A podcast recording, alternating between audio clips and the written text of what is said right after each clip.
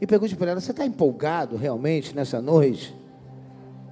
Eu acordei hoje pela manhã empolgado, irmãos. Estou empolgado para a mensagem dessa noite. Nós vamos falar mais um pouquinho sobre a coragem da esperança, parte 3. E eu creio que Deus vai falar com você de maneira que nessa noite Ele vai elevar, elevar, preste atenção. Deus vai elevar o seu nível de fé e de esperança. Deus vai te colocar num padrão, num novo padrão de expectativa sobre o seu futuro. Salmo 118, versículo 24. Salmo 118, versículo 24. Fica de pé aí, meu irmão, fica de pé.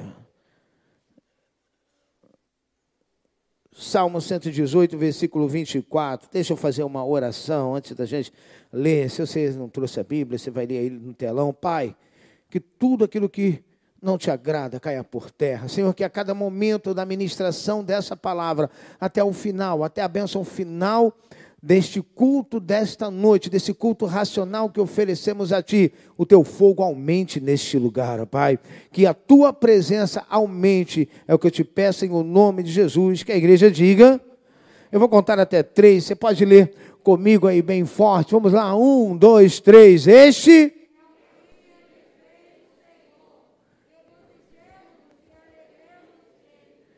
Agora nós vamos mudar o dia e nós vamos colocar a palavra, é versículo 24, por favor, só o 24. Você vai tirar a palavra dia e você vai falar: Este é o ano que o Senhor fez, mas você vai dizer mais forte do que você disse o dia. Então vamos lá: Este é o.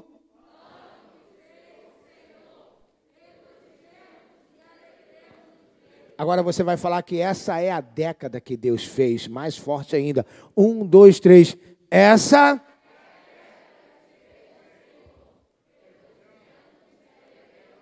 Então você pode sentar alegre nessa noite, totalmente alegre nessa noite. E se você está com essa alegria toda para Jesus, dê um forte aplauso nessa noite. Essa é a década, irmãos. Vamos falar de novo comigo bem forte. Essa é a década que o Senhor fez. Regozijemo-nos e nos alegremos nela.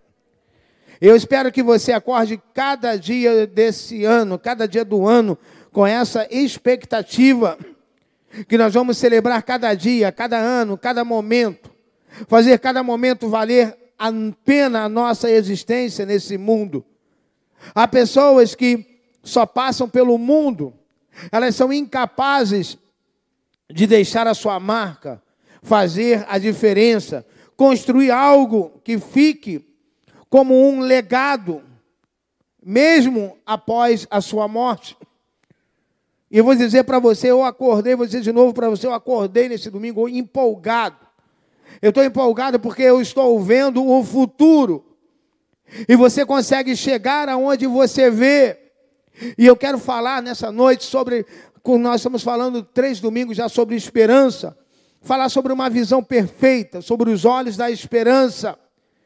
Cada um de nós tem lentes que enxergam a vida, são perspectivas, são pontos de vista, olhos que nos fazem ver a partir das nossas experiências, experiências múltiplas, experiências educacionais a maneira como somos tratados, educados, amados ou rejeitados, benquistos ou odiados, geram uma série de comportamento.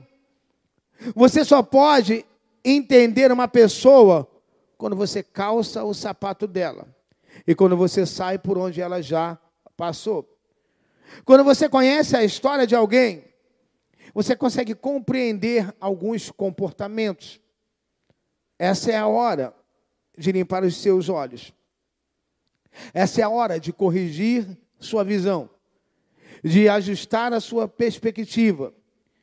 E eu quero falar sobre esperança na perspectiva que esse salmo mostra.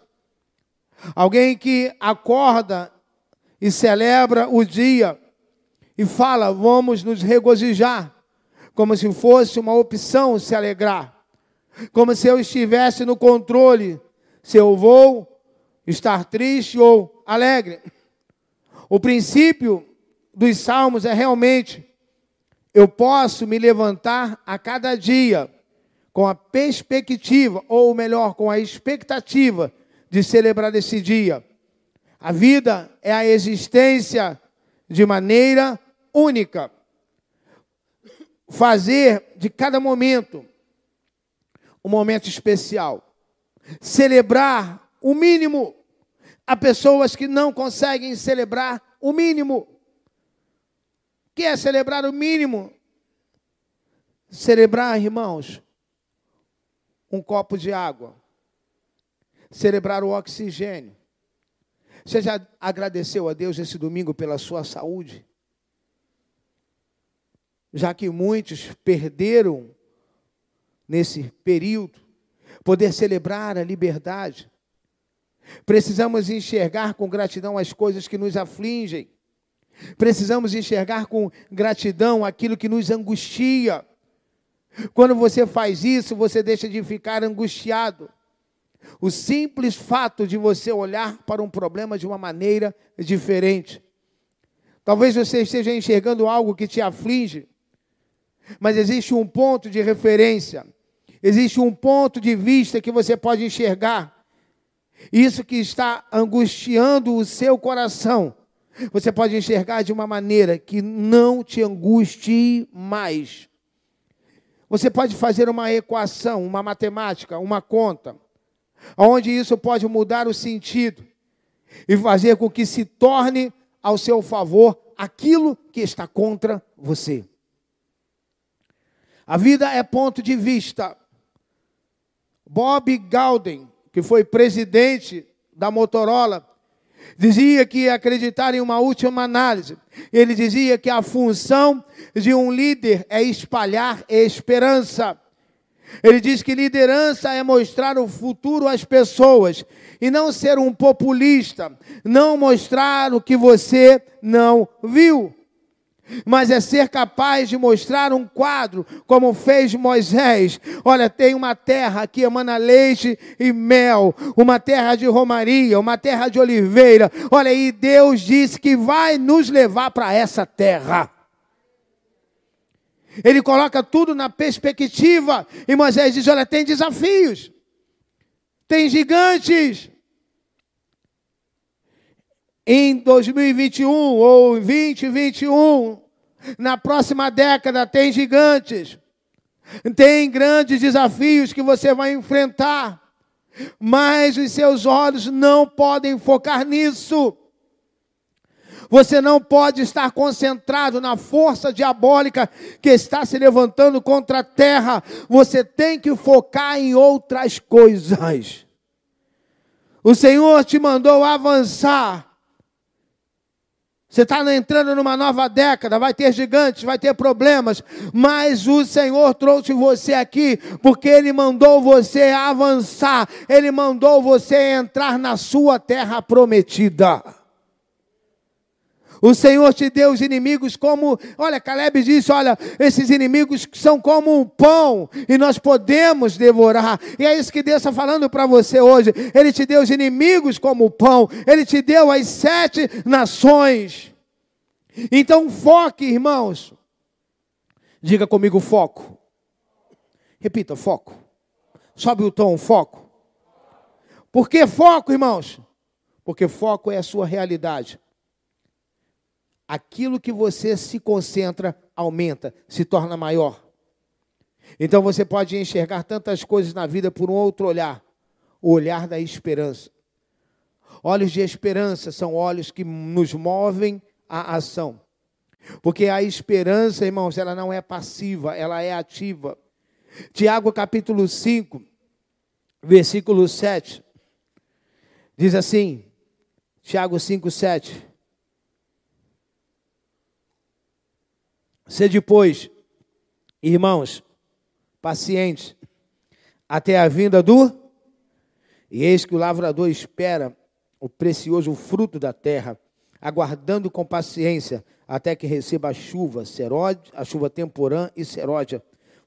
Irmãos, o que ele faz enquanto espera? É como ele, e como ele espera a colheita. Ele cuida da semente. Ele irriga a terra. Ele arranca a erva daninha. Ele trabalha. Isaías, o profeta, diz que aqueles que esperam no Senhor, há alguém aqui nessa noite esperando no Senhor? Isaías diz que aquele que espera no Senhor renovará as suas forças, subirá com asas como águia. Eles vão correr, não vão se cansar, eles vão caminhar, não vão se fatigar, porque quem espera no Senhor renova suas forças. Isaías está falando de quem espera. Então, irmãos, eu não concordo quando as pessoas estão dizendo, ah, eu estou cansado de esperar. Não, irmãos, quem espera no Senhor não se cansa. Quem espera no Senhor é renovado. O salmista declara no Salmo 37, versículo 5: entrega o teu caminho ao Senhor, confia nele, me ajuda aí, vai, o mais ele. A chave do texto é entregar. Entrega um ato contínuo. É uma ação que exige o movimento do seu colocar, movimento de se colocar no caminho. E ao andar, você vai achar o que procura. Eu nunca vi ninguém encontrar alguma coisa parado. Para encontrar alguma coisa você tem que andar, você tem que procurar. Pessoas paradas estão aí letárgicas. Pessoas que não têm iniciativa, que não se movem que ficam esperando as coisas acontecer e que dizem estão esperando em Deus. E por vezes Deus se responde: estou esperando você se movimentar. As pessoas que estão esperando o céu se mover, e os céus estão esperando você se mover. São pessoas, irmãos, que não conseguem alcançar o seu destino, porque as coisas acontecem no caminho. Irmão, recebe essa palavra para a sua vida. Enquanto você anda, as pessoas vão se juntar ao seu destino. Elas vão se juntar ao destino. Enquanto você caminha, os tesouros encobertos se mostram, as riquezas escondidas aparecem. Nós falamos, irmãos, e eu vou repetir. Nós estamos, chegamos até aqui num passo. Estamos aqui Vencemos mais uma década. Graças a Deus. Mas agora, irmãos, creio uma coisa: nós vamos andar mais rápido. Nós vamos correr. Nós não vamos somente caminhar. Quando você precisar, Deus vai te dar asa e você vai voar como uma águia. Nós tomamos uma decisão de fazer da nossa vida uma coisa valiosa, irmãos, deixar marca na nossa vida. A unção, querido, querido, creia nisso. A unção para a próxima década é cem vezes mais. A Bíblia diz que existe uma semente que recebe 30, 60 e 100 por um. Igreja, nós estamos num manto 100 vezes mais. Diga para quem está do seu lado, nós estamos num manto 100 vezes mais. Eu achei que você ia ficar mais empolgado com essa palavra. Eu vou te dar outra oportunidade. Diga para essa pessoa: você está num manto cem vezes mais. Fala, há uma unção cem vezes mais sobre a sua vida. À medida em que nós decidimos andar, encontramos, irmãos, e ainda que a estrada seja cheia de curvas, de tráfego, de acidentes, de percurso, Deus está dizendo para você: simplesmente siga, simplesmente continue caminhando. A noite mais escura, irmãos, a hora melhor, a hora mais escura da noite, é justamente aquela que nos permite ver melhor as estrelas. Essa é a hora de entrar em ação, de se pôr em movimento, de segurar na mão de Deus e ir. Há uma canção tão antiga que diz: olha, segura na mão de Deus e. Segura na mão de Deus e. Ela é atual para essa década renunciar o controle e o conforto e dizer: Eu vou confiar em Deus. Nós queremos um ambiente confortável. Ei, uma vida de impacto no mundo não está dentro de um status quo, num ambiente confortável, de comunidade. Tem gente que chega num momento da vida e diz: aqui está bom. E eu sempre digo que o inimigo do melhor é o está bom. Aqui onde nós estamos, ah, isso daqui está muito bom, isso aqui está muito legal, e por aqui eu vou ficar. Eu não sei se você vai se empolgar com essa palavra que eu vou dizer para você aqui nessa noite. Aqui onde nós estamos, esse lugar aqui, esse prédio físico aqui, irmãos, nós chegamos aqui, mas aqui não está bom.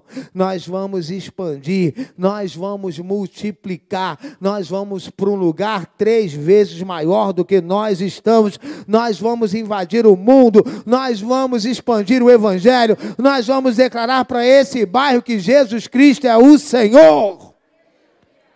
As nações nos esperam, irmãos. Irmãos, creia nessa palavra, querido. As nações, o Brasil, o Rio de Janeiro nos esperam. Essa é a nossa primeira igreja, porque nessa década nós vamos abrir outras igrejas, nós vamos invadir outros campos, nós vamos invadir outros territórios e resgatar vidas para Jesus. Deus está nos chamando para uma jornada, para uma aventura, para uma travessia. Alguém disse que seguir Jesus é a maior aventura que um ser humano pode viver. Seguir Jesus de verdade, de perto, não de longe. Precisa seguir Jesus, o espaço deles, porque Ele nos chama, Ele estabelece o ritmo, Ele está guiando todos os rumos de destino, a um destino, irmãos. O nosso desafio é não perder Ele de vista, é, na verdade, correr para a esperança que nos foi proposta, como diz o escritor, olhando para o autor e consumador da nossa fé. Paulo sempre usa essa metáfora, correr. Ele está falando para a igreja em Filipenses, olha, esquecendo das coisas que para trás ficam, avançando para as coisas que estão diante de mim. Paulo diz: olha, eu prossigo para o alvo, para o prêmio da vocação de Jesus Cristo. Para encontrar a esperança é necessário ir além do desespero. Quando chegamos ao fim da noite, encontramos a aurora. O salmista diz que o choro vai durar uma noite, mas a alegria vem pela manhã.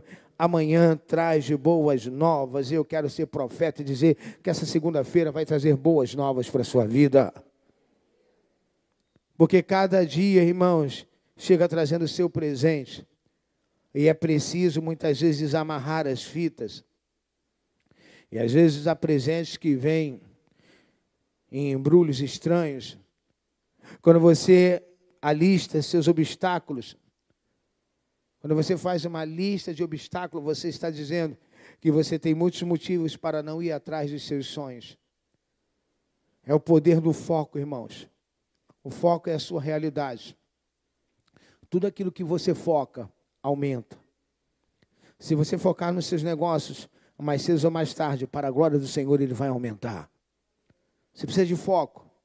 Aquilo que você presta atenção cresce. O povo estava prestando atenção nos gigantes. E o que aconteceu? Morreram na terra. Os valentes de Israel estavam prestando atenção no tamanho de Golias. E eles foram incapazes de derrubar Golias.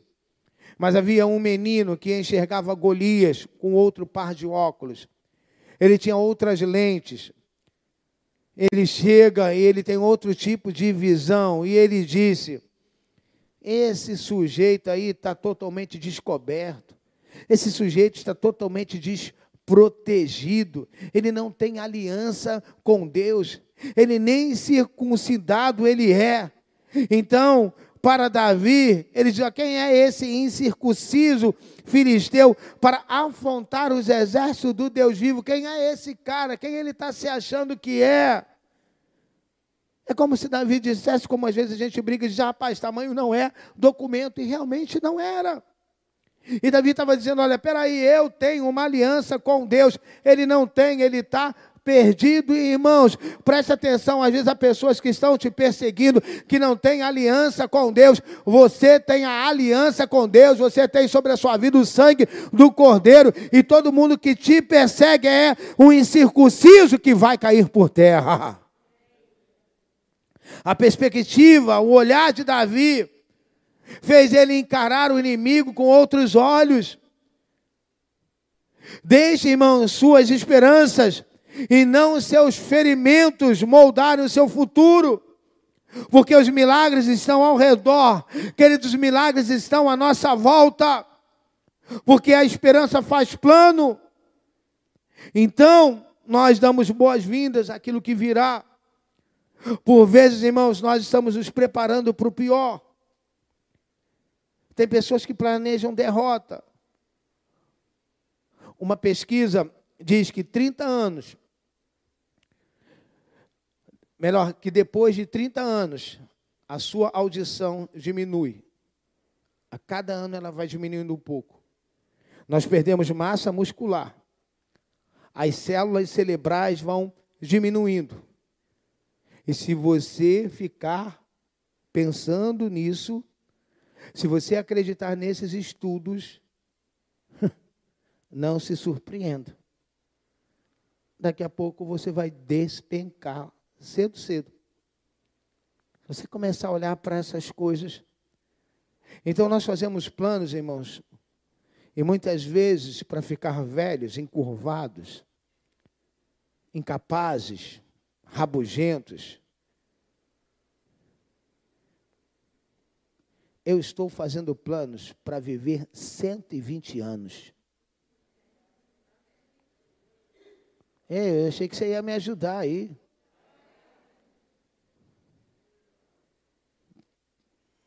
É, olhou para mim ali e disse: Caraca, vou ter que te aturar até 120 anos. Pode ir antes, minha irmã. Na verdade, irmãos, eu estou fazendo planos para ser imortal, para ficar aqui até Jesus voltar. Eu estou empolgado para viver para sempre. Quantos estão empolgados? Pouca gente está empolgada. Eu estou muito empolgado, irmãos, como se as coisas estivessem se descortinando. Eu olho para o futuro e vejo as coisas descortinando. É como se a gente entrasse numa floresta e as coisas fossem abrindo, as coisas fossem se descortinando. Irmãos, eu estou empolgado porque nessa década eu estou conseguindo enxergar um novo horizonte. Eu estou conseguindo enxergar que o melhor de Deus está vindo, irmãos. Nós estamos crescendo. Eu estou conseguindo enxergar que eu vou transbordar para a direita, eu vou transbordar para a esquerda. Nós vamos estender a nosso todo, nós vamos firmar a estaca da nossa habitação. 2021, nós vamos avançar. Ei, me ajuda aí, dá um glória a Deus aí, vai. Ô querido, presta atenção, não tem ninguém para nos parar, só Deus. Só o Senhor pode nos parar, mais ninguém. Mas há pessoas que dizem: Eu não consigo ver, eu não consigo ouvir, Ai, as minhas costas dói.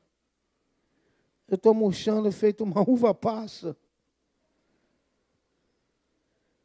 Ei, eu, diácono, estou fazendo planos. Eu estou fazendo planos para 2060. Tem alguém aqui fazendo plano para 2060? Alguns estão. Vou diminuir, talvez a sua fé não vá lá. Tem alguém aqui fazendo planos para 2050? Você tem que fazer planos, filho. A esperança é a profecia do seu futuro. Você está fazendo, tem gente que não está fazendo plano nem para amanhã, nem para esse ano. Porque está com seus, olhar, seus olhos numa pandemia, numa crise, na mídia. Tira seus olhos desculpa a expressão, dessas porcarias, coloca teus olhos no Senhor, que você vai fazer planos até para 2080. A esperança é a profecia do seu futuro. Outro dia eu vi uma reportagem de médicos israelenses que descobriram e estão tentando inverter o processo de envelhecimento. E eles estão conseguindo muitas coisas. Mas, queridos, obviamente que a imortalidade sem Deus é uma tragédia.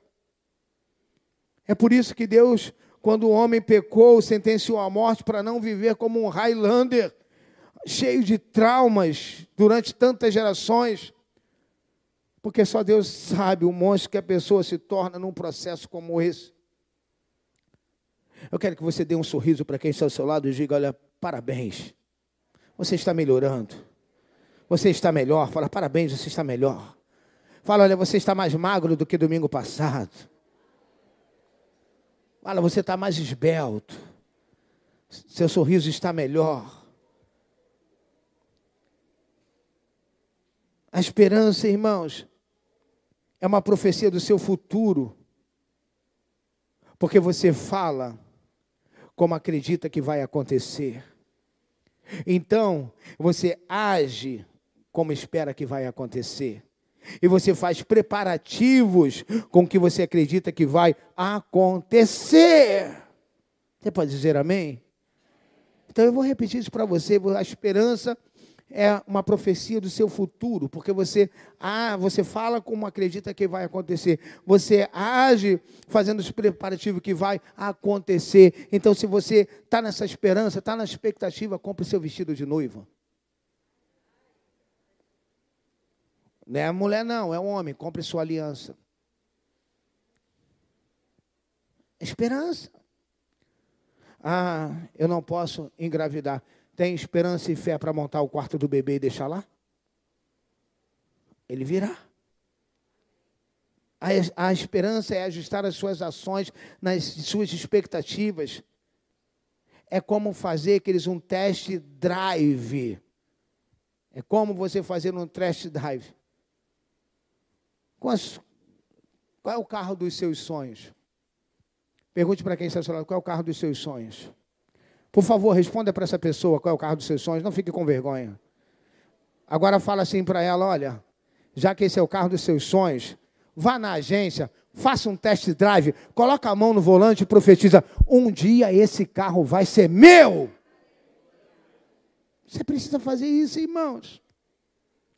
Eu achei que você ia se empolgar nessa noite. Fale como se fosse acontecer, haja como se estivesse acontecendo, irmãos. Creia no milagre de Deus para a sua vida. Sabe, Efésios 5 diz: Olha, enchei-vos do Espírito Santo com salmos, com hinos, com cânticos. Então, irmãos, continue cantando a música que Deus colocou no seu coração. Nós, irmãos, temos que continuar a ser cheio do Espírito Santo, irmãos, porque é o Espírito Santo que nos dá ousadia, é o Espírito Santo que nos dá coragem. Lembra de Pedro quando negou Jesus diante de uma escrava?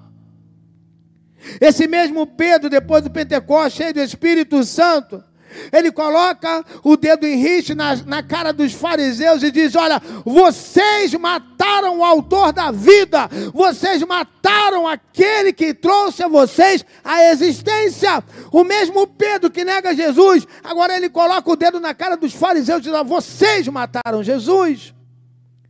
Parece que são duas pessoas diferentes, irmãos. Duas personalidades diferentes. Não, irmãos, ali era um Pedro cheio do Espírito Santo. Querido, nessa nova década, recebe essa palavra. Deus tem um novo manto, uma nova capa, uma nova unção para você nesse tempo. Deus tem um novo manto para essa nova década. Você não vai chegar sozinho. Não é por força, não é por violência, mas Ele diz: é pelo meu Espírito. E é o Espírito que vai te fazer chegar lá. Não é a sua capacidade, é a capacidade de Deus. Diga aleluia. Paulo ele diz assim: olha, porque Ora, aquele que é poderoso para fazer infinitamente mais do que tudo que pensamos ou pedimos, segundo, olha o que, que Paulo diz, segundo o seu poder que opera em nós. Ei, igreja, eu estou empolgado porque o poder de Deus opera em mim e opera em você. E o poder que opera em você vai fazer você virar tudo. O poder que opera em você vai fazer chegar ao seu destino mais alto. Vai fazer você chegar no destino mais alto, irmãos. Lembra do par de lentes, da cor, como chama, irmãos? Aquele, aquela cor que muda é filtro. Tem mulheres, irmãos, que têm filtro rosa. E ela olha para o céu e diz: Olha como é que o céu está rosa. Não, não, meu, o céu é azul, esse é o filtro. Lembra de José? Ele chega para os irmãos e diz: Olha, vocês não entenderam nada, não sabem nada do que eu vivi. As coisas trágicas que me aconteceram, Deus diz: Olha, José diz, foi para a preparação da vida, para que eu tivesse vivo. Ele disse: Olha, Deus me trouxe aqui no Egito, na caravana dos ismaelitas. Que coisa mais horrível, irmãos, pensar no menino que foi sequestrado, vendido como escravo que virou um objeto lá no mercado dos escravos, e de lá vai parar na casa de Potifar, da casa de Potifar é acusado injustamente, de lá vai para o calabouço, vai para a prisão. E ele disse para os irmãos: Olha, tudo que aconteceu foi porque Deus me queria no palácio de Faraó. Porque, olha, antes da, da fundação do mundo, eu já tinha uma entrevista marcada com esse sujeito. Porque o mundo ia passar sete anos de fome. Eu tenho uma estratégia de sete anos de prosperidade, irmãos. E ele diz: Olha, então Deus, para isso, Deus me conservou, para isso, Deus preservou a minha vida. É por isso que eu estou aqui, porque esse mundo ia passar fome e Deus já tinha uma estratégia, queridos, ele diz para preservação de vida. Ei, preste atenção, você está aqui para preservação de vida, porque nessa década você vai ser o instrumento que vai abençoar a sua família. Você vai ser o instrumento que vai abençoar essa igreja. Existe um propósito na sua dor. Sua dor não está perdida. Deus tem um ministério aberto para cada ferida fechada. Porque a sua vida é o que você decide recordar. Olha para quem está do seu lado e diz: Olha, muda o filtro. Fala, muda as lentes. Fala, atualiza os seus óculos. Irmão, Jeremias disse: Olha, eu quero trazer à memória o que me pode dar esperança. Deus está reescrevendo toda a nossa história, irmãos. Deus olha para você nessa noite e diz que você é uma pessoa incrível. A propósito, Ele não está vendo quem você é hoje, Ele está investindo, irmãos, em quem você vai se tornar em 2030. Ele não olha para os seus erros, irmãos. Ele olha, irmãos, ele está com o olhar em você lá para o futuro, lá para 2030. E ele diz: Olha o que eu fiz. Você se tornar nesse tempo, como eu te mudei, como eu te aperfeiçoei. Eu tornei você melhor, grande, cheio do Espírito Santo. Hoje eu vim aqui para dizer para alguém: há esperança para o teu futuro. Como salmista, ele diz: Olha, eleva os meus olhos para o monte, eleva os meus olhos para o alto. Sabe o que, que Davi estava dizendo? Eu mudei o meu olhar. Agora eu estou olhando para cima. Vamos juntos olhar para cima. Você pode olhar para cima? Aí no seu lugar, olha para cima. O que você está vendo? Davi diz: Olha, eu, eu levo os meus olhos para os montes. E ele diz: Olha, de onde me virá o socorro? E ele olha e diz: Olha, o meu socorro vem, o meu socorro vem, o meu socorro vem. Ei, seu socorro está chegando, seu socorro está chegando, seu socorro está chegando, seu socorro está chegando. Esse assim, eu mudei o olhar, eu olho para cima. Mude o seu olhar para essa situação. Mude o seu olhar para essas circunstâncias. Olhe para esse problema com gratidão. Olhe para essas circunstâncias com gratidão. Diga, Senhor, obrigado. Porque através dessa luta, Deus vai me dar uma grande vitória. Olhe para esse problema que está te afligindo. Diga para ele: olha, Deus é maior. Ele é maior que tudo. A esperança me traz paz. Irmãos, não perca a sua esperança. E creia que dias melhores virão. O melhor ainda está por vir.